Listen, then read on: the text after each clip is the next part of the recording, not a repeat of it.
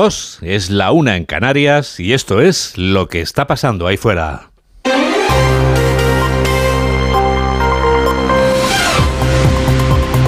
Onda Cero. Noticias fin de semana. Juan Diego Guerrero.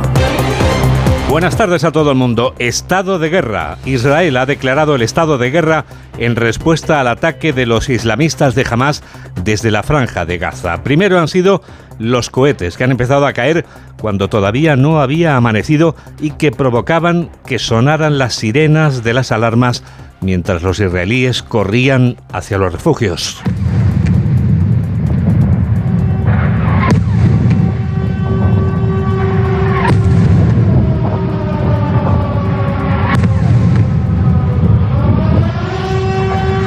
Después, una versión actualizada y atormentadora del caballo de Troya. Numerosos islamistas de Hamas que se habían infiltrado en territorio israelí salían de sus escondites y acribillaban a la población civil a sangre fría. Oriente Próximo está en llamas. Los israelíes viven un infierno en su propia tierra. Corresponsal de Onda Cero en Israel, Hanna Beris. Habiendo comenzado hace ya más de ocho horas el asalto terrorista masivo desde la franja de Gaza hacia Israel, aún no se controla la situación. Se habla por el momento de al menos 22 israelíes muertos, aunque todos aquí tienen clarísimo que la suma es muchísimo, la cifra es muchísimo más alta y de eh, por lo menos 600 heridos. Por un lado, más de 3.000 cohetes disparados hacia el sur, centro de Israel e incluyendo Tel Aviv y la capital Jerusalén. Y por otro, algo sin precedentes, la irrupción de decenas o pueden ser centenares de terroristas armados a comunidades civiles donde imponen el terror y toman de rehenes a familias enteras asesinando civiles en sus casas. Hay ya combates entre soldados y terroristas, pero la situación aún no está bajo control. La futura reina de España ha jurado bandera este mediodía. La dama cadete Leonor de Borbón Ortiz ha besado la enseña nacional ante la mirada atenta de los reyes en la Academia General Militar de Zaragoza, donde está un hombre de onda cero, Luis Puyuelo. Ya de emociones para la princesa Leonor, también para los reyes de España. Felipe VI ha recordado que hace 38 años inició su formación militar aquí en Zaragoza y hoy toma el relevo su hija con este acto de jura de bandera. En su discurso, el monarca se ha dirigido a los 411 cadetes, pero en especial a la princesa de Asturias. Sé que también tendrás presente que tu responsabilidad en cualquier circunstancia y en todo momento es servir a España con toda tu energía y determinación con verdadera pasión. La princesa Leonor ha sido la primera en jurar bandera, un protocolo que simboliza que en un futuro estará al frente de todos los ejércitos. Tras esta jura de bandera, el lunes iniciará la formación de segundo curso, tal y como refleja su plan de estudios. Un día después de que esa palabra por la que usted me pregunta haya pasado a ser amnistía, Pedro Sánchez protagoniza un acto del PSOE en Granada. El presidente del Gobierno en funciones, que dedicará la semana que viene a reunirse con todos los grupos parlamentarios, ya habla de la ley de amnistía que prepara su partido para asegurarse la investidura. Sánchez ha asegurado hoy que España no se rompe ni desaparece porque la Constitución se cumple en todos sus territorios. Desde Onda Cero Granada, Ana de Gracia. Va a haber un gobierno progresista. Estas han sido las declaraciones del presidente en funciones, Pedro Sánchez, en ese mitin ya finalizado que ha protagonizado en calidad de secretario general del Partido Socialista. Ni España se hunde, ni España se rompe, ni España desaparece. La verdad es que va a haber un gobierno progresista, por eso vamos a trabajar, que haga tres cosas. La primera, que continúe avanzando en derechos y en libertades, como hemos hecho durante estos últimos cinco años. La segunda, que continúe construyendo convivencia. Y la tercera, que lo haga en el marco de la Constitución.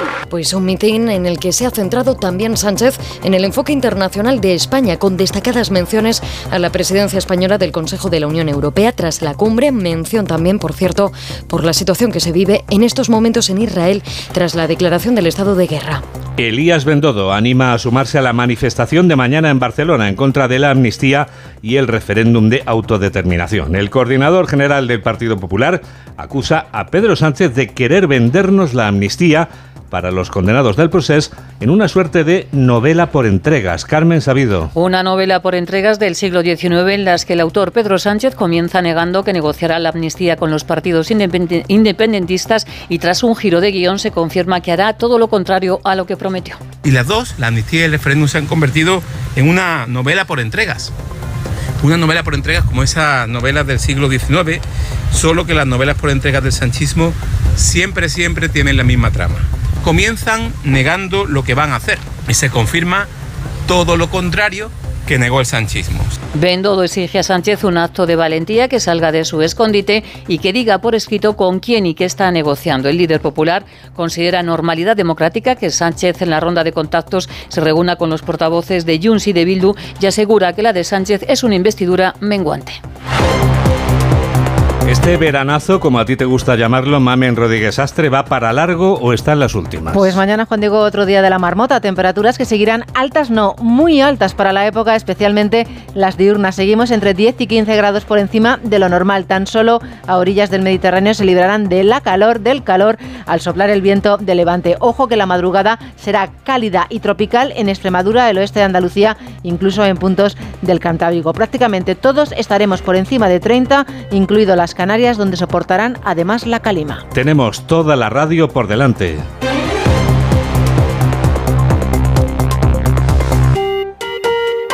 Dos y siete, una y siete en Canarias. Teresa Freisas, catedrática de Derecho Constitucional de la Universidad Autónoma de Barcelona. Muy buenas tardes.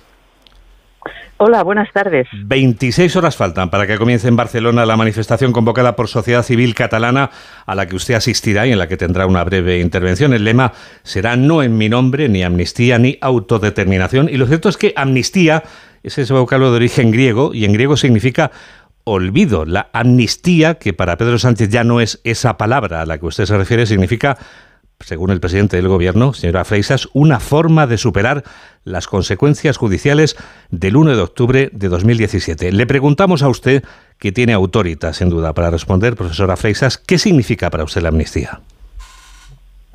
Bueno, mm, la amnistía podría significar muchísimas cosas, pero en el contexto actual lo único que significa es que se va a conceder porque se necesitan siete votos para obtener una investidura. Eh, todo lo demás es marear la perdiz y esa es la pura realidad. El candidato a la investidura ya ha dejado caer las bondades de los indultos, profesora Freisas, pero un indulto y una ley de amnistía eh, no son lo mismo, con perdón de la perogrullada. Eh, ¿Es un indulto algo solo un poco diferente o es algo muy diferente a una ley de amnistía? Es muy diferente. Eh, los indultos se conceden una vez que se ha dictado sentencia firme por cualquier delito y lo que se hace con un indulto es condonar o disminuir las penas que se han impuesto en la sentencia. Eso es un indulto como los que se concedieron uh, a los uh, golpistas del año 17 en Cataluña y, y que pues uh, se les han, en fin, condonado las penas de prisión y también pues habrá que ver cómo queda el tema del delito de malversación por el que fueron condenados. En cambio, una amnistía mm, ah, es un olvido, como bien dice la palabra griega que, hay en el fondo. Con la amnistía se borra el delito, como si aquellas conductas nunca hubieran sido delictivas, lo cual, eh, bueno, pues es un tema muy grave, porque eh, lo podemos recordar todos. Eh, se, se realizaron ah, las leyes de desconexión, se aprobaron declarando que no regía la Constitución ni el Estatuto de Autonomía en el territorio de Cataluña. Se nos privaba de los derechos constitucionales a los catalanes que no quisiéramos entrar en ese nuevo sistema. Ah, se organizó un ilegal ah, pretendido referéndum de autodeterminación sin ningún tipo de garantías ni de controles. Mm, se asaltó la Consejería de Economía con todos los actos violentos que todos pudimos ver. Eh, todo esto, todo esto eh, fue probado en un juicio que se retransmitió por la televisión a todo el mundo que lo quisiera ver eh, y con todas las garantías, es decir, con todos los derechos que los acusados podían tener de acuerdo con nuestra Constitución y con el Convenio Europeo de Derechos Humanos. conductas mm, que comportaran el trabajar y el promover la desintegración del territorio nacional de un país en las democracias de nuestro entorno son consideradas como alta traición. Y ahora resulta que todo eso se quiere amnistiar. Sería, por tanto, profesora, si me permite, como si el Estado pidiera perdón a los reos que han sido condenados. Pues, pues casi, casi, casi, casi se podría decir que es así, porque se va a convertir en patriotas a los golpistas. Si la amnistía no está recogida en la Constitución, profesora Reisas, eh, ¿siempre será inconstitucional o puede ser constitucional aunque no aparezca en la Constitución? A ver, aquí hay mucho que discutir, porque mm, eh, si no está en la Constitución no es por un olvido de la constituyente. En el proceso de elaboración de la Constitución se presentaron dos enmiendas en el Congreso y dos en el Senado eh, que promovían que en la Constitución se pudiera incluir una amnistía, la posibilidad de dictar una amnistía. Y la Constituyente, en ambos casos, lo rechazó de plano. Es decir, que no es que no esté por casualidad, es porque no se quiso que, ello pudiera estar. Sí se reflejó eh, la prerrogativa de gracia prohibiendo los indultos generales. Entonces, mm, a ver, que cabría la posibilidad de hacer una ley de amnistía que fuera constitucional. Yo es que tengo grandísimas dudas, porque eso provocaría una inseguridad jurídica tremenda, ah, provocaría una desigualdad entre todos los ciudadanos, porque eh, si eres político y das un golpe de Estado te pueden amnistiar, pero si eres otro tipo de delincuente, pues no te van a amnistiar. por otra parte, ¿qué periodo temporal Ah, podría abarcar la comisión de esos delitos? ¿A qué delitos afectaría? Es realmente muy complicado pensar que dentro del marco constitucional pudiera caber una ley por más orgánica que fuera. Eso, la ley orgánica es una formalidad. El contenido de la ley eh, sería muy difícil de encajar dentro de la Constitución, por no decir que prácticamente imposible. Eh, profesora Freisas, el referéndum de autodeterminación que también exige el partido del prófugo Puigdemont, ¿está contemplado por el derecho internacional? A ver, en el derecho internacional se contempla el derecho de, autodeterminación en los textos de Naciones Unidas eh, para, por una parte, territorios coloniales. Eh, a mí que no me vengan con que podemos asimilar Cataluña a un territorio colonial. Me niego, yo no he sido nunca ciudadana, ciudadana de ninguna colonia. A ver, aquí tenemos un autogobierno, tenemos competencias propias, nadie se puede creer que Cataluña sea una colonia de España como algunos pretenden hacer ver. Luego, por otra parte, también cuando se precisan en otras resoluciones em, posibilidades de segregar un territorio de otro, Ah, se alude al derecho de secesión en los textos internacionales. Y eso está previsto para cuando ah, mm, existe un poder político que sojuzga a una minoría, es decir, que la priva de derechos, ah, que la mantiene marginada, que no le da la posibilidad de ser ciudadanos de primera. Oigan, miren, esto a los catalanes, los únicos que nos lo hacen son los del Gobierno de la Generalitat. No es España quien nos lo ha hecho. Eh, los que nos han intentado privar de derechos de ciudadanía, los que nos consideran ciudadanos de segunda, los que nos dicen que no somos catalanes ni patriotas, los que nos dicen eh, que em, eh, somos colonos incluso. Esos son oh, los partidos y los órganos del secesionismo. Nunca hemos estado sojuzgados por España, sino que en todo caso quienes nos están oprimiendo en la administración, en la educación, en el comercio, en prácticamente todos los sectores sociales, son los que desde el secesionismo tienen secuestrada la Generalitat, que no olvidemos que la tienen secuestrada partiendo de un sistema electoral que da una prima a los territorios más mm, favorables al nacionalismo, haciendo que los votos que se emiten en esos territorios valen casi el triple que el resto. Doña Teresa Freisas, gracias por atender la llamada donde hacer un directo y muy buenas tardes. Vale, muy buenas tardes. Gracias a ustedes. Noticias fin de semana. Juan Diego Guerrero.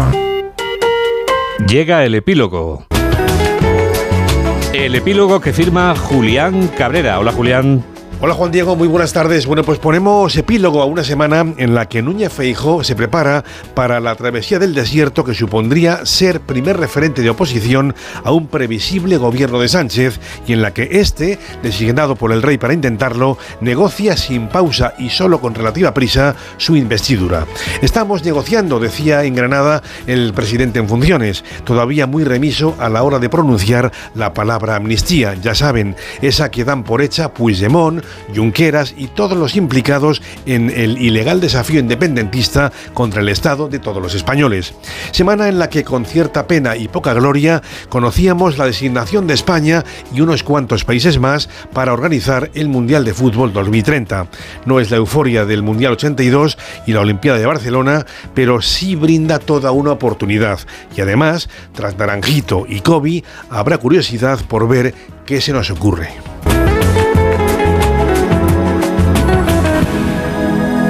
Lo que se nos ocurre ahora es precisamente hablar del deporte. Noticias del deporte con David Camps. Hola David. ¿Qué tal Juan Diego? Buenas tardes. Si hablas de naranjito es señal inequívoca de que una edad ya tiene. Hombre, ¿cómo lo sabes? Hay veces en las que mejor mejor dejar hacer referencias más actuales, más del siglo más del siglo XXI. Referencia actual, quizás sea el Athletic de Bilbao, que es cuarto clasificado después de su victoria 3-0 anoche ante el Almería, que es el colista, el Almería con solo tres puntos y ojo porque Paunic está valorando la posibilidad de rechazar la oferta de la Almería para ser su nuevo entrenador. Así están las cosas por el conjunto almeriense y lo que tenemos es partido en juego desde las dos entre un equipo que intenta no caer a la parte baja como es el Cádiz, y otro que intenta mantenerse en la parte noble de la clasificación, como es el Girona, tercer clasificado, a después de la derrota ante el Real Madrid, el líder, pero que está a dos puntos de precisamente el conjunto merengue. Así que nos vamos hasta Cádiz. José Antonio Rivas, muy buenas tardes. ¿Qué tal, David? Buenas tardes. Bueno, pues ha empezado el partido muy movido, minuto 16 ahora mismo de la primera parte en el eh, nuevo Mirandilla. Ha empezado mejor el eh, Girona, el tercer clasificado de la tabla, y además el Cádiz se ha quedado con uno menos. En el minuto 10 ha visto la roja directa Darwin Machís, el venezolano, después de una dura entrada sobre Yangel Herrera. El árbitro sacó roja, estuvo revisándolo el bar un par de minutos y finalmente expulsado Machís. Así que se le pone de cara el partido al Girona. Un Girona que, como digo, había empezado mejor, con pocas novedades en el 11 titular. La principal estaba en la convocatoria, el milagrosamente recuperado también Portu, después de aquella entrada de Nacho en el partido frente al Real Madrid. Hoy forma parte de la convocatoria, pero el partido de momento desde el banquillo. Y en el Cádiz también lo previsto, los 11 iniciales esperados. El Cádiz que ahora recompone con eh, Cris Ramos en banda izquierda después de la expulsión de Machís. Intenta aguantar como puede las embestidas del equipo de Michel. Estamos atentos a este encuentro, por supuesto, luego a partir de las tres y media en el Radio Estadio, como al encuentro de las cuatro y cuarto Real Madrid 2 Asuna, seis y media Mallorca Valencia y a las nueve de la noche Sevilla Rayo Vallecano. A las cuatro y cuarto el Real Madrid defiende el liderato en casa ante el conjunto rojillo y Carlo Ancelotti fue preguntado por un tema de interés en el equipo blanco y es qué sucede con Luka Modric. ¿Jugará? ¿No jugará? Lo que Modric aporta en el vestuario eh, no lo puede aportar nadie. Él tiene una, un carisma en frente a los otros que obviamente para mí es muy importante también cuando no juega, para sus compañeros, para él no. Esto lo afecta, es bastante normal, entendible, yo lo entiendo perfectamente. Eh, la verdad que no juega lo afecta, me afecta también a nosotros eh, y a todos los que quieren a Modric. Y el técnico de los Asuna, Yago Barrasate, habla sobre la sensación de este inicio de temporada en el equipo blanco, Bellingham. Creo que es una de las sensaciones de la liga, está claro, eh, es un jugador súper completo, está jugando bien, está asistiendo, está marcando, hace un montón de cosas y la mejor manera es desactivar un poco las vías que puedan llegar hacia él, ¿no? Cuanto menos entre en juego, mejor, ¿no? Eh, somos capaces de que no le llegue a él, pero si no le llega a él, le llega a otro que es muy bueno también, entonces para que no le llegue a nadie de ellos, pues igual es mejor eh, que lo tengas tú, ¿no? Que tampoco es fácil. Entonces, bueno, a ver si somos capaces de manejar eso. Enseguida estamos en el Estadio Santiago Bernabéu con Fernando Burgos y Alberto Pereiro que nos contarán este encuentro en el Radio Estadio. Mañana se cierra la novena jornada de liga en Granada jugando el Barcelona que intentará ser de nuevo líder de primera. Alfredo Martínez, buenas tardes. Buenas tardes, David. El técnico del Barcelona, Xavi Hernández, ha tenido que convocar a un juvenil, Marc Guiu, y a un futbolista del filial, Pau Víctor. Los dos son delanteros ante la lesión de Lewandowski y ante una plantilla que se le había quedado con 15 jugadores del primer equipo, Lamin Yamal y eh, Fermín López. Con los dos jugadores que ha convocado y el tercer portero, son 20 los expedicionarios que tiene, casi, casi bajo mínimos, aunque ha dicho el técnico que no tienen una plaga, que de hecho dos de las lesiones son de tobillo, que no es normal, y que muscular tan solo es la de Rafiña. Por tanto, no hay que alarmarse sobre las lesiones que está teniendo el equipo, aunque espera, eso sí, que vuelvan bien y sanos del parón de selecciones con normalidad tras haber disputado los dos partidos sus enfrentamientos los internacionales del Fútbol Club Barcelona. Lo que también espera el técnico del Barça es irse al parón habiendo ganado el partido. Otra cosa es si consigue ser líder. Si ganamos habrá tranquilidad. Independientemente de si somos líderes o no, creo que habremos hecho un muy buen inicio de, de temporada, eh, con buenos números y el liderato a estas alturas, claro, nos gustaría, claro que sí. Hombre, siempre, siempre es positivo, pero no es, no es trascendental en este momento. Muy buenas palabras con respecto a Paco López, el técnico del Granada, y al conjunto granadino que dice que es el más físico de la competición. El entrenador del Barcelona dice que por qué no la final del Mundial 2030 podría disputarse en el campo del Fútbol Club Barcelona porque es el más grande y en cualquier caso habrá que ver lo que ocurre. Y en torno al debate del juego y a la imagen ofrecida por el equipo en Oporto, él cree que se jugaron 60 minutos buenos, no estuvieron finos con el balón, pero que aquí se exige siempre ganar. El ADN del Barcelona es vencer, pero jugando bien. En cualquier caso, la plantilla del Barcelona, que no ha perdido todavía ningún partido esta temporada, viaja mañana hacia Granada para intentar seguir manteniendo el pulso en la cabeza de la tabla con el Real Madrid. Gracias, Alfredo. Y además el técnico Xavi ha hablado precisamente sobre las lesiones y preguntado sobre si es una plaga. Sí, es el momento que potser Sí, es el momento en el que más lesiones tenemos, pero eso no quiere decir que sea una plaga. Una plaga tampoco es. La plantilla es más corta que larga y eso puede hacer parecer que tengamos una plaga, pero no es así. Creo que tenemos jugadores suficientes para competir y esperemos que de aquí al próximo partido podamos recuperar a gente. Creo que no son lesiones graves ni muy importantes y esperemos tenerles lo más rápido que puedan. Además, miramos el calendario y todos los partidos son importantes. Cada partido que no se gane sería bajar nuestro nivel. que no es guanya doncs, baixar el nivell nostre, no? Subiendo su nivel está el Athletic de Bilbao, cuarto clasificado con 17 puntos, uno más que el Atlético y dos más que la Real Sociedad, que ambos se enfrentan mañana a las 4 y cuarto en el Metropolitano y por eso Valverde se muestra satisfecho con su equipo. Anímicamente estábamos muy bien porque veníamos a hacer dos partidos eh, en los que uno lo pudimos ganar, que el otro día que lo disputamos y nosotros nos ganó la Real y hay que admitirlo, pero eso, la liga continúa y los partidos que vienen son retos que tienes que afrontar y hoy lo hemos afrontado con garantías, no porque luego viene el parón, sino porque queríamos encontrarnos con la victoria y aprovechar que hemos perdido pues para que sirviera de acicate un poco para este partido yo creo que lo hemos hecho bien. Partido de Champions el de mañana en el Metropolitano Atlético de Madrid Real Sociedad. Alejandro Mori, buenas tardes. Hola David, ¿qué tal? Buenas tardes. A por la cuarta victoria consecutiva en Liga ante un rival directo por los puestos Champions y que está jugando a un gran nivel como es la Real Sociedad. El Atlético de Madrid se concentra a las ocho y media y será entonces cuando conozcamos la lista de convocados en la que Simeone va a recuperar a Savic, pero ojo, pierde a Correa, por tanto, con siete bajas. El argentino que ha forzado jugando infiltrado, evidentemente no va a poder ayudar mañana frente a la Real Sociedad y así lo explicaba su técnico Diego Pablo Simeone. Muchos preguntaban por qué no había jugado Correa contra mm, el Feyenoord. Entendíamos de que venía de un gran esfuerzo, que tenía ese dolor en la rodilla que obviamente el otro día cuando entró no estaba de la mejor manera. Se vio que no estaba de la mejor manera cuando entró y posteriormente, eh, nada, quedará fuera eh, hoy de, la convocatoria y obviamente tampoco participará por lo que vi en la, la- en la selección argentina, así que esperemos que tenga tiempo para recuperarse y seguir aportando en el momento que le toque eh, cosas buenas al equipo. Bueno, un equipo que está esperando como agua de mayo el parón por las elecciones para intentar recuperar eh, jugadores y vaciar la enfermería. Con un posible 11, mañana con Oblak en portería, Molina, Pilicueta, Bitzel, Hermoso y Samuel Lino en defensa, Coque de Paul y Saúl en el centro del campo y arriba los dos delanteros que tienen, Grisman y eh, Morata. Eh, ha dicho Simeone también que los jugadores están haciendo un gran esfuerzo colectivo y sacando los partidos adelante sin mucha posibilidad de rotaciones. Eh, cuatro y cuarto de la tarde, Atlético de Madrid, Real Sociedad con arbitraje de eh, José Luis Munera Montero y en el bar estará Pietro Iglesias. Gracias, Jano. El técnico de la Real Sociedad, Imanol, habla sobre la situación de su equipo. Ya veis que los triunfos dan, dan, energía, claro que hay cansancio porque no puede ser de otra manera, pero es que, bueno, eh, sin excusas, sabiendo que enfrente tenemos un rival que, que, en casa creo que llevan 13 victorias seguidas, quiere decir que, que, bueno, no solo por esos datos, sino por todo lo que ha hecho durante los últimos años con su entrenador a la cabeza, es un gran rival, que vamos muy motivados, con muchísima humildad, mucho respeto por lo que tenemos enfrente, pero con, con la máxima ambición.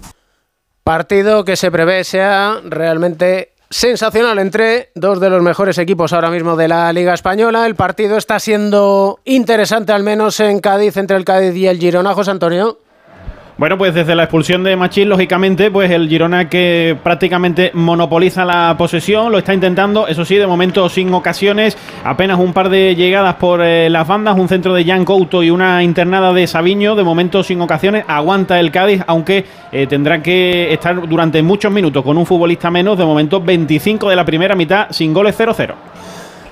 Para las seis y media, Mallorca, Valencia, última hora del Mallorca. Paco Muñoz, buenas tardes. Hola David, día soleado en Palma. Se espera una buena entrada en Somos, unos 17.000 espectadores. El Mallorca busca la primera victoria en casa. Quiere hacer buenos los empates ante Barça y Rayo, sumando los tres puntos. Aguirre no podrá contar una semana más con Raillo ni Maceo. Finalmente recupera para la convocatoria a Jaume Costa. El 11 no variará del que jugó en Vallecas el pasado fin de semana. Todo hace indicar que Andón y Murici, ambos con cuatro goles, jugarán de inicio. Gracias Paco y novedades del Valencia. Víctor Yuk, buenas tardes.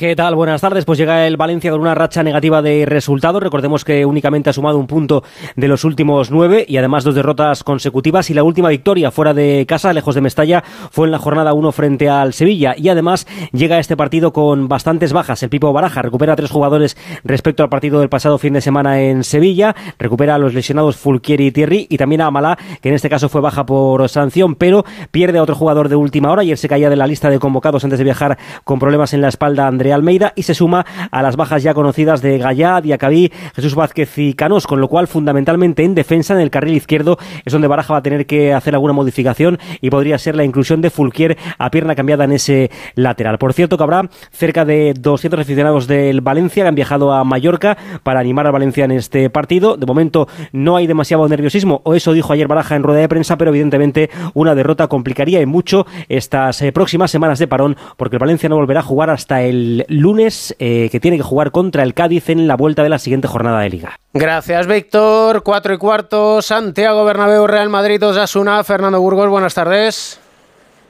Hola, ¿qué tal David? Buenas tardes. A ver si te la digo exacta porque acaba de salir calentita la alineación titular del Real Madrid para enfrentarse cuatro y cuarto al Club Atlético Osasuna. Apunta, no creo que me equivoque, pero acaba de salir ahora mismo. No están tres de los cuatro centrales y como se contó ayer en Onda Cero, Chuamení va a ser el otro central que acompaña a Antonio Rudiger. El equipo quepa en portería, Carvajal y Mendy en los laterales, Chuamení y Antonio Rudiger, pareja de centrales.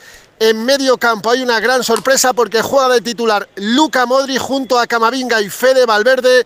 Engancha Bellingham en la parte superior del diamante o del rombo y arriba Vini Junior y atención Rodrigo Gómez es suplente.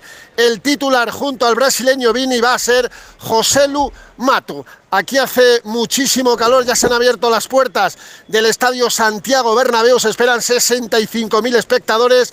El Madrid en su quinto partido en el nuevo Bernabéu ganó los cuatro anteriores y como pasó en septiembre, se quiere marchar al parón de selecciones de octubre como líder de la liga. Pero repetimos, Chuameni titular junto a Rudiger, Modric en medio campo y arriba no juega Rodrigo y sí lo hace José Lumato. Gracias Fernando y novedades de los Asuna, Alberto Pereiro, buenas tardes. Hola David, ¿qué tal? Muy buenas. Bueno, pues eh, tiene alguna que otra trabajo importante, la de Johan Mójica en el lateral izquierdo, la de eh, Moy Gómez que sigue fuera por, por lesión, le está costando mucho recuperar a David García, el central internacional eh, que viene arrastrando unos problemas en la rodilla, aunque la buena nueva es que sí que recupera al Chimi Ávila, que va a estar arriba con ante Budimir y que le va a poner las cosas muy complicadas al Madrid. Últimas dos visitas del conjunto rojillo al Bernabéu, dos empates a cero el año pasado, súper complicado la final de Copa con un grandísimo Lucas Torrón en el centro del campo y con un Iago Barrasate que entiende muy bien la filosofía de fútbol del Madrid.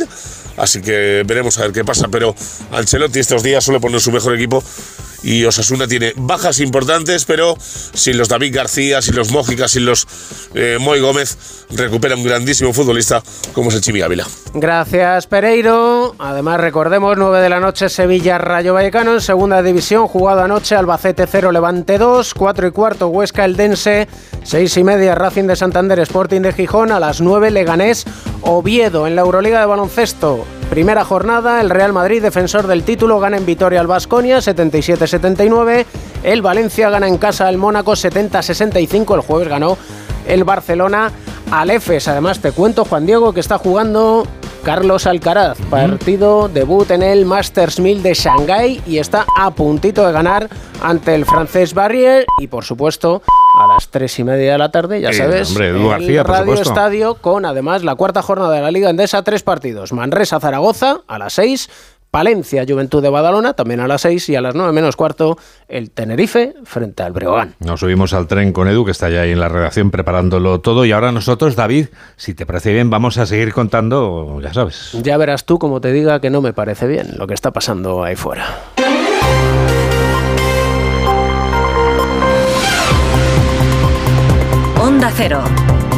Noticias fin de semana. Juan Diego Guerrero.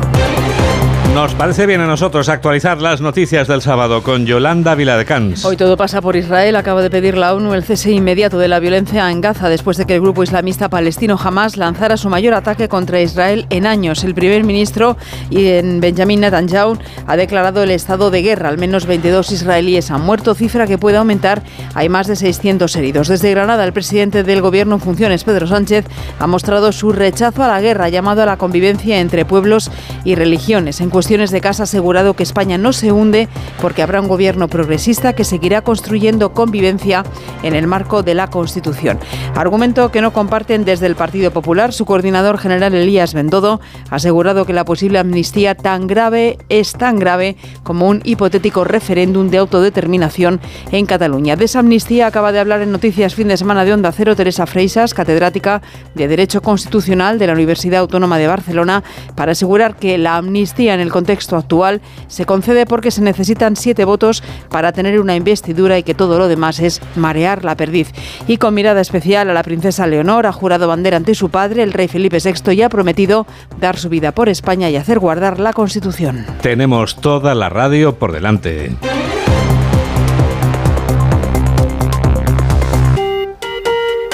Dos y 32, 1 y 32 en Canarias. Estado de guerra. Israel ha declarado el estado de guerra en respuesta al ataque de los islamistas de Hamas desde la franja de Gaza. Primero han sido los cohetes que han empezado a caer cuando todavía no había amanecido y que provocaban que sonaran las alarmas mientras los israelíes corrían hacia los refugios.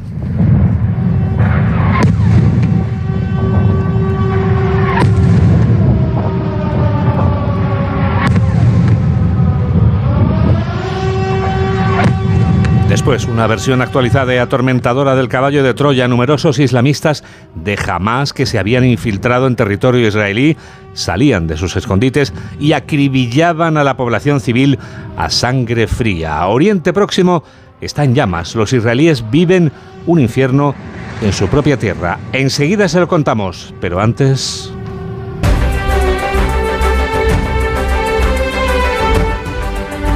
Antes les contamos que la futura reina de España ha jurado bandera este mediodía. La dama cadete Leonor de Borbón Ortiz ha besado la enseña nacional ante la mirada atenta de los reyes en la Academia General Militar de Zaragoza, hasta donde viajamos para escuchar a Luis Puyolo. La princesa Leonor ha dado un paso más en su formación militar con este acto de jura y compromiso con la bandera. Ha sido aquí, en el patio de armas de la Academia General Militar y ante 2.000 invitados. Los reyes de España han estado presentes en su doble condición de monarcas y de padres. Felipe VI ha recordado que él juró la bandera en estas instalaciones. Han pasado 38 años y pienso en lo que entonces sentí y en lo que significa para mí presidir junto a la reina y con orgullo la jura de nuestra hija, la princesa de Asturias. Es muy emocionante y tiene una gran trascendencia ver cómo hoy la princesa da continuidad a ese juramento junto a una nueva promoción de cadetes. Sentimientos que compartimos con todos aquí y con la gran familia castrense. El rey Felipe VI ha destacado los valores que enseña la formación militar, entre ellos integridad, honestidad, rectitud y también compañerismo. 3 menos 25, 2 menos 25 en Canarias. Noticias fin de semana. Juan Diego Guerrero.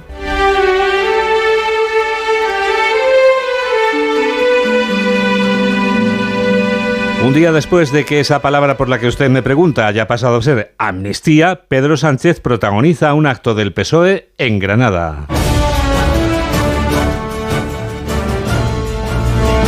El presidente del Gobierno en funciones, que dedicará la semana que viene a reunirse con todos los grupos parlamentarios, ya habla de la ley de amnistía que prepara su partido para asegurarse la investidura. Sánchez ha asegurado que España no se rompe ni desaparece porque la Constitución está cumpliéndose en todos sus territorios. Onda Cero Granada, Ana de Gracia. Pluralismo político y diversidad territorial son las dos cuestiones que, según Pedro Sánchez, han de asumirse para gobernar un país como España. Si algo nos han demostrado las urnas en estas últimas elecciones generales es que quien quiera aspirar a gobernar España tiene que comprender dos cosas, asumirlas, porque esa es la realidad de España. Uno, el pluralismo político y dos, la diversidad territorial. Es lo que aseguraba Sánchez en este mitin, donde ha recalcado, siguiendo sus declaraciones, que habrá un gobierno progresista y que éste continuará construyendo convivencia dentro del marco constitucional. Encuentro con simpatizantes que ha tenido lugar en la capital granadina tras acoger la ciudad la cumbre europea, reunión internacional en la que se ha iniciado el debate sobre la Europa del futuro, que incluye determinar cuántos miembros la formarán y cómo va a ser su toma de decisiones. Aquí Sánchez ha querido sacar pecho y ha celebrado hoy desde el hotel donde ha tenido lugar el encuentro el éxito de la cumbre. Frente a los apocalipsis, a aquellos profetas del apocalipsis, les digo que España convive, que España avanza y que España cuenta más en el escenario internacional y europeo, gracias a la administración del Partido Socialista. Ha pedido además algo de prudencia a la derecha, según sus palabras, por decir que España se hunde en la semana que Europa ha concedido, dice, otros 93.000 millones de euros de los fondos. Elías Bendodo anima a sumarse a la manifestación de mañana en Barcelona en contra de la amnistía y el indulto. El coordinador general del Partido Popular acusa a Pedro Sánchez de querer vendernos la amnistía para los condenados del proceso en una especie de novela por entregas. Carmen Sabido. Una novela del siglo XIX en la que Pedro Sánchez trata de blanquear la amnistía y el referéndum de autodeterminación para Cataluña. Elías Bendodo exige a Sánchez que diga por escrito con quién y qué está negociando y que salga de su escondite.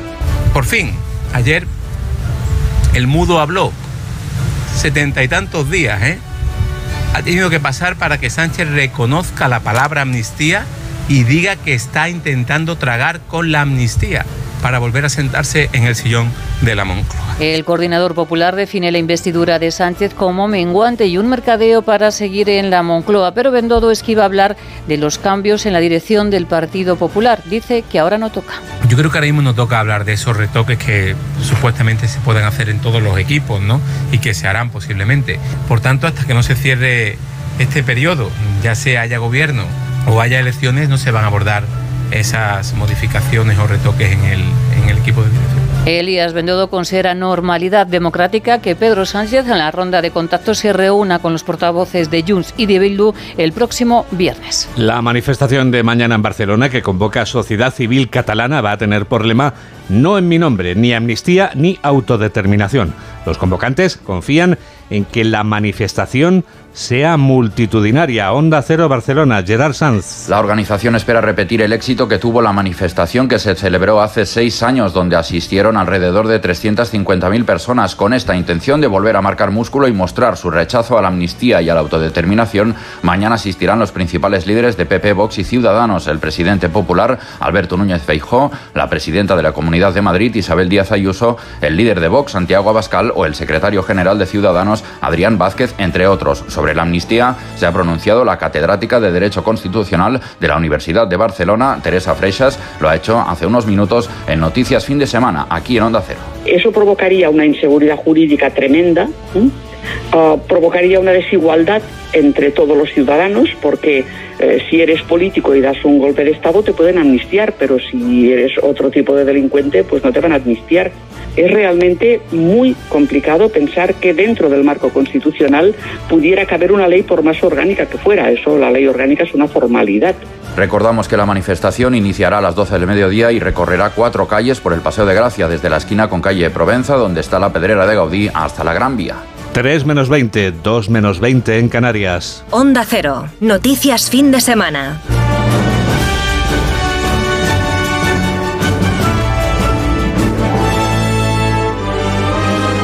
Ahora tenemos una buena noticia y no va a ser la única porque tenemos la convicción de que lo mejor está por llegar.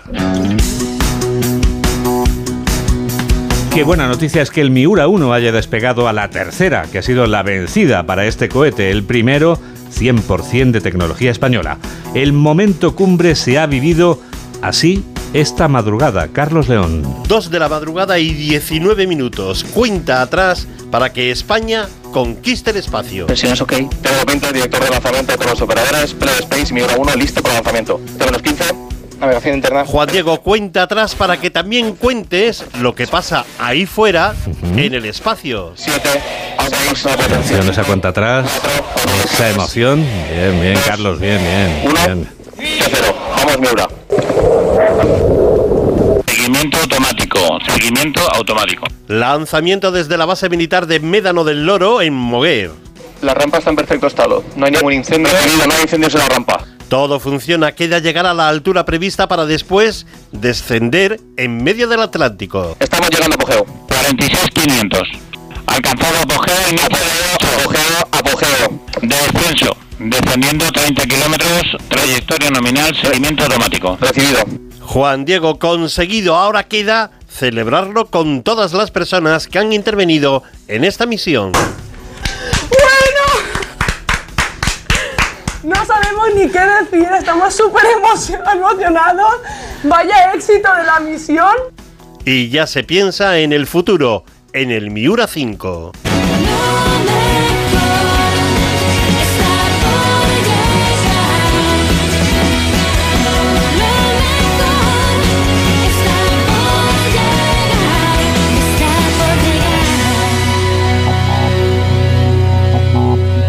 El turismo ha batido récords durante este verano que acabamos de dejar atrás.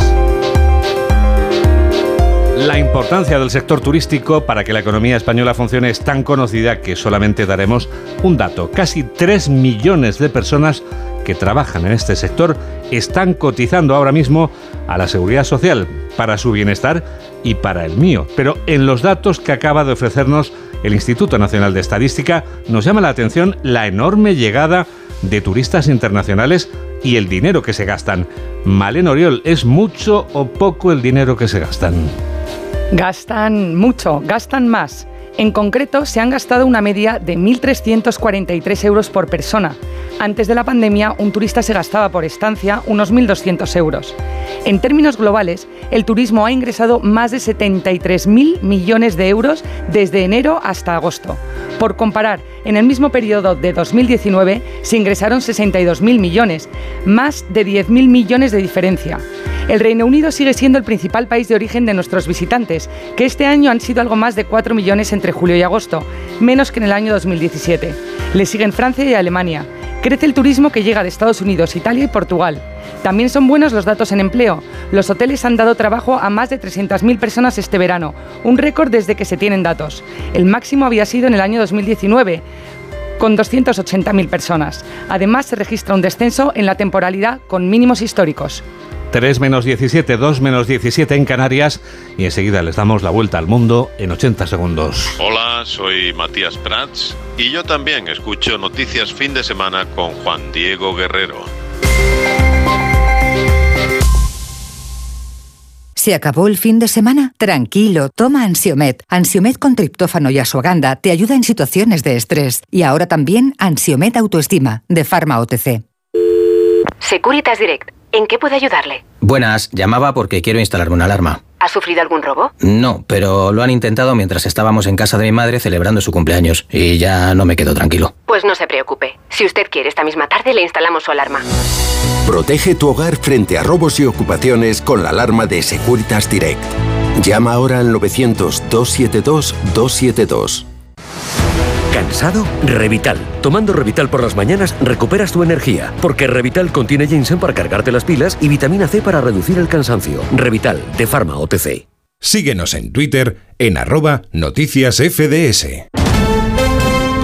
Es el momento del Foreign Affairs. Noticias del resto del mundo. ¿Dónde empezamos, Mamen? Lo hacemos en Israel, donde el gobierno ha decretado el estado de guerra. Escuchamos a su primer ministro, a Benjamín Netanyahu. Ciudadanos de Israel, estamos en guerra. Esto no es una operación ni una escalada, estamos en guerra. Además, ha movilizado a todos los reservistas tras un fuerte ataque combinado desde Gaza. Nos situamos rápidamente en Jerusalén para que nuestra corresponsal nos cuente la última hora, informa Hanna Beris. Habiendo comenzado hace ya más de ocho horas el asalto terrorista masivo desde la franja de Gaza hacia Israel, aún no se controla la situación. Se habla por el momento de al menos 22 israelíes muertos, aunque todos aquí tienen clarísimo que la suma es muchísimo, la cifra es muchísimo más alta y de eh, por lo menos 600 heridos. Por un lado, más de 3.000 cohetes disparados hacia el sur, centro de Israel e incluyendo Tel Aviv y la capital Jerusalén.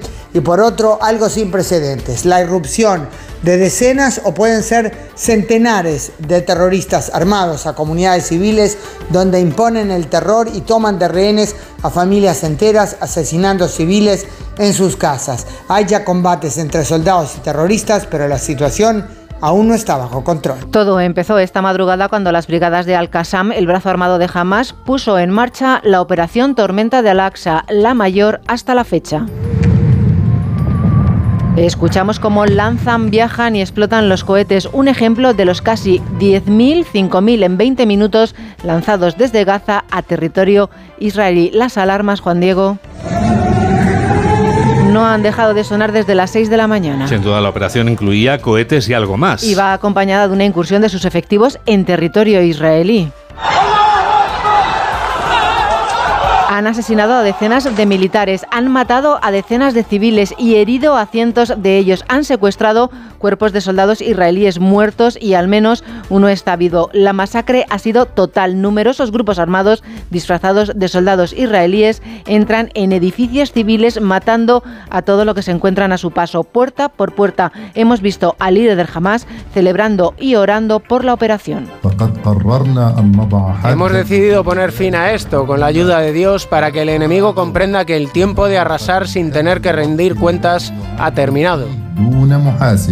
Anunciamos el inicio de la operación inundación de Al-Aqsa.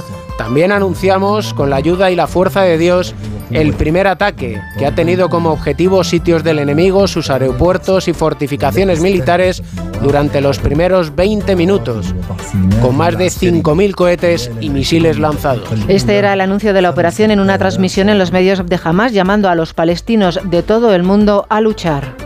Cometió un grave error esta mañana. Hamas ataca a Israel responde y lo ha hecho con bombardeos de represalia en la franja. Dice el ministro de Defensa que jamás ha cometido un grave error y que ganará la guerra.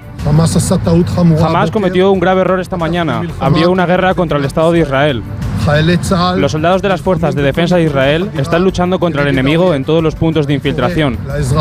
Llamo a los civiles a acatar las instrucciones del Comando del Frente Interior y seguirlas hasta la carta. El Estado de Israel ganará esta guerra. Han llamado a la operación Espadas de Hierro. Las condolencias a Israel y las condenas a Hamas llegan de todas partes del mundo a la espera de lo que diga la Casa Blanca y de cómo afectará a las conversaciones entre Israel y Arabia Saudí. La ONU ya se ha pronunciado. Los detalles los tiene nuestro corresponsal en Nueva York, Agustín Alcalá. Las Naciones Unidas han condenado de manera rotunda el asalto de Hamas contra las ciudades y pueblos de Israel cerca de la frontera de Gaza y la muerte de los ciudadanos civiles. Thor Wennesland, el coordinador especial de la ONU para el proceso de paz de Oriente Medio, ha pedido a las dos partes moderación. Este ataque, sin precedentes de las fuerzas de Hamas, está siendo seguido con mucho interés también en la Casa Blanca, donde el consejero de Seguridad Nacional, Jake Sullivan, ha hablado ya esta mañana con su colega israelí. Se espera en breve un comunicado oficial del presidente Joe Biden de apoyo a Israel que está muy vigilante, según fuentes de la inteligencia norteamericana norteamericana a su frontera con Siria para saber si Hezbollah, el grupo que controla el Líbano y también mortal enemigo del Estado judío, se une a la ofensiva de Hamas, lo que provocará una guerra de mucha más intensidad e imprevisible en la zona. Francia, Alemania, Gran Bretaña, Italia, Bruselas, von der Leyen, todos apoyan el derecho de Israel a defenderse. Egipto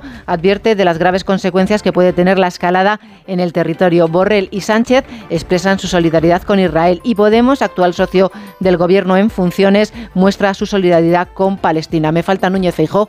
Juan Diego, que dice mostrarse estremecido. Cambiamos radicalmente de asunto. Nos situamos ahora en Ecuador. En Guayaquil han hallado muertos en la cárcel a los seis colombianos imputados por el asesinato de Villavicencio. Corresponsal en Latinoamérica, Pablo Sánchez Olmos. Los peritos de la Fiscalía ya han ingresado a esta prisión, la mayor del país con más de 12.000 reclusos, para proceder al levantamiento de los cadáveres que, según ha trascendido, no presentaban signos de tortura o heridas de combate. Las pandillas ecuatorianas han convertido las cárceles del país en el escenario predilecto donde librar sus particulares guerras que han provocado la muerte de más de 400 presos desde el año 2020. La violencia y la seguridad penitenciaria serán precisamente dos de los temas que marcarán el debate en la recta final de la campaña presidencial que se resolverá el próximo 15 de octubre en una segunda vuelta a disputar entre la correísta Luisa González y el empresario Daniel Novoa. Tiembla la tierra y lo hace Mamen en América, Asia y Oceanía. Sí, en Oaxaca, en México, se percibió un sismo esta madrugada de magnitud 5,5 con epicentro en Matías Romero y que se ha sentido también en Guatemala. Así avisaban a la población. Alerta de sismo, decían, y en Afganistán han sido al menos siete los que han afectado al oeste del país. Van 15 muertos y 87 heridos. El mayor de ellos ha alcanzado una magnitud de 6,4 y en Oceanía, en Papúa Nueva Guinea, se ha sentido otro temblor de 6,7. Y al menos una buena noticia para terminar. Y lo hacemos en Perú, donde han confiscado más de 1.600 aletas de tiburón. Mira, así lo anunciaba Jorge Gallo de Aduanas. Las especies identificadas son tiburón azul, y tiburón diamante con un aproximado de 1.600 unidades. Estas especies se encuentran protegidas por la Convención CITES porque se encuentran tiburones en peligro de extinción. Las aletas de tiburón fueron encontradas a bordo de un autobús y te voy a contestar a dos preguntas que te estás haciendo. ¿Por qué están en peligro de extinción y para qué usan las aletas de los escualos? Pues como seguro que te lo estás preguntando, aquí va la respuesta. En peligro de extinción por la sobrepesca que existe, ¿no? Y además en el país, en Asia, donde van estos, eh, estas aletas, el valor eh, comercial es, es, muy alto, ¿no? Significando que aproximadamente un plato de sopa de aleta de tiburón podría superar los, los 100 dólares en destino. Piénsalo cada vez que vayas a un chino y lo pidas, Juan Lo tendré en cuenta, sí, ha sido un resumen de Mamen Rodríguez Astre. Onda Cero, noticias fin de semana. Nadie está por encima de la ley. Esto lo sabe bien el jurista Santiago Córdoba, nuestro abogado experto en Derecho de la Circulación. Santi, buenas tardes. Muy buenas tardes. ¿De qué nos hablas esta semana? Pues mira, resulta en concurso que alcohol y conducción acarrea consecuencias perjudiciales tanto para el conductor como para terceros ajenos a su conducta. Y hay que precisar que es delito conducir bajo la influencia del alcohol o drogas, pero también es delito la negativa a someterse a las pruebas de detección delito que se comete tanto si existe negativa a someterse a las pruebas como si solo se accede a la primera y no a la segunda, o como si se finge y se realiza ineficazmente, no soplando lo necesario, etc. A mí particularmente me parece una sin razón negarse a las pruebas de alcohol y o drogas, por, por dos motivos. Conducir bajo la influencia del alcohol o drogas puede, puede conllevar pena de cárcel pero la negativa a someterse a las pruebas conlleva imperativamente pena de cárcel. Y además, porque aunque el conductor se niega a realizar la prueba, puede ser condenado igualmente por delito de alcoholemia, por lo que sería condenado por dos delitos. Pues fíjate, Juan Diego, mm. aún así, aumentan espectacularmente los delitos de negativa a someterse a las pruebas. El año pasado aumentaron más de un 51% las acusaciones y un 17% las condenas. A veces la vida te da todavía sorpresas. Santiago Córdoba, muy buenas tardes, un abrazo. Un abrazo y muy buenas tardes. Enseguida les llevamos hasta una ciudad en la que hoy se pronuncia el pregón de sus fiestas, las fiestas en honor de la patrona de esta ciudad y de la Guardia Civil. Hola, soy Elena Gijón y yo también escucho Noticias Fin de Semana de Onda Cero con Juan Diego Guerrero.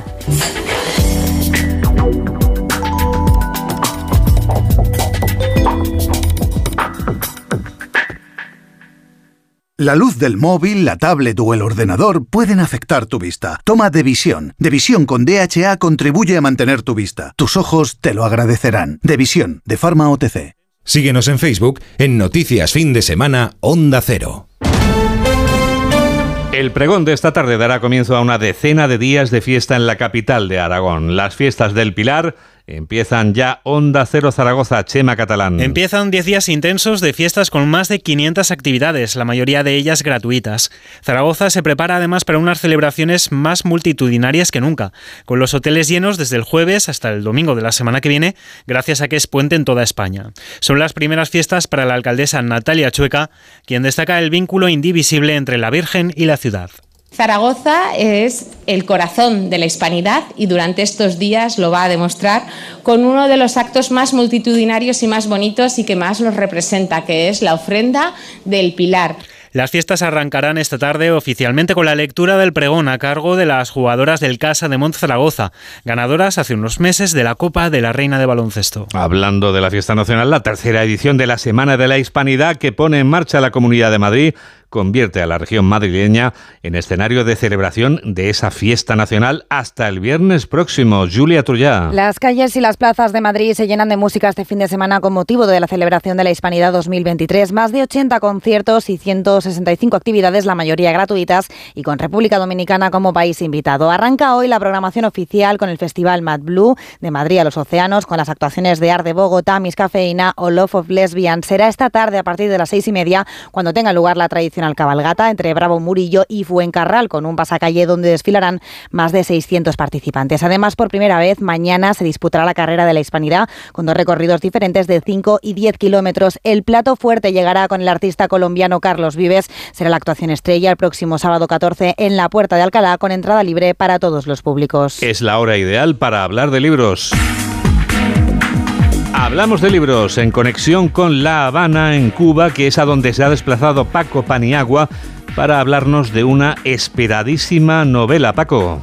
Es una de las novelas más esperadas por los millones de lectores que siguen cada nueva entrega de Carmen Mola, especialmente desde que en el 17 ganaran el planeta. Y ahora aquí en La Habana, estoy, nos han presentado la nueva obra Infierno. Como saben, que en aquel planeta se desveló la identidad de los tres autores que bajo seudónimo escriben como Carmen Mola, Jorge Díaz, Agustín Martínez y Antonio Mercero.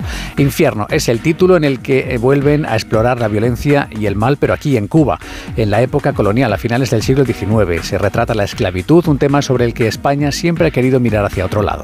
Les ponían unas deudas, ¿no? O sea, decían, pues el viaje cuesta tanto, la manutención cuesta tanto, y entonces podían tener los años y años y años trabajando en los ingenios sin ser libres nunca. En esta novela los lectores van a encontrar el paralelismo entre la violencia de los levantamientos contra Isabel II en Madrid y la experimentada por el sistema esclavista en los ingenios de cultivo de la caña de azúcar. Ese es el paralelismo entre dos, dos lugares eh, muy convulsos, La Habana colonial y, y la España de todo el siglo XIX, pero en concreto de esos años, y, dos lugares muy violentos. A Carmen Mola le gusta la exploración de la violencia, esta es una historia violenta también, por dos razones. La primera, porque era muy violento el siglo XIX, en, en los años 60 particularmente, y porque también era muy violenta la esclavitud en La Habana, que todavía regía España tiene el oprobio de ser el último país europeo en abolir la esclavitud y todavía en, esos años regía la esclavitud y a nuestros personajes los metemos ahí en, ese, en, la esclavitud eh, directísimamente. En el relato se nos narra una serie de terribles asesinatos bajo un rito ancestral africano. La novela comienza con la huida a Cuba de los dos principales protagonistas, una bailarina llamada Leonor y un estudiante de medicina revolucionario llamado Mauro y también de fondo el Madrid luminoso. De repente se ha convertido en un Madrid luminoso donde hay café donde, donde hay eh, cafés cantantes y hay actuaciones de flamenco que nosotros reflejamos los campos elíseos. Infierno, la nueva y esperada novela de Carmen Mola desde La Habana. Allí en La Habana, donde ahora son las 3 menos 3 de la tarde y donde también se escucha este programa de noticias que produce Mamen Rodríguez Astre y que realiza José Luis López en Onda Cero. Hay que ver cómo pasa el tiempo. ¿eh? Nos despedimos ya. Si eres Willie Nelson y cumples 80 años, tienes la suerte de que te regalan para tu cumple una canción. Eric Clapton y Bradley Walker han grabado esta versión de este Always on My Mind, que fue un éxito en la voz de Willie Nelson en 1982. Gracias por estar a ese lado de la radio y que la radio te acompañe. Adiós.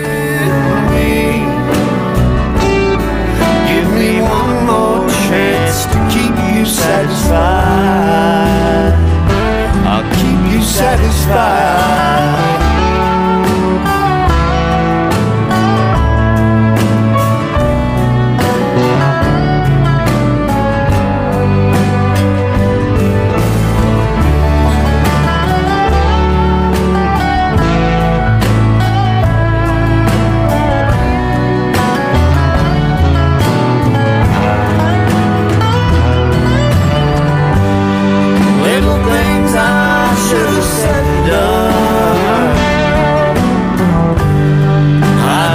Never took the time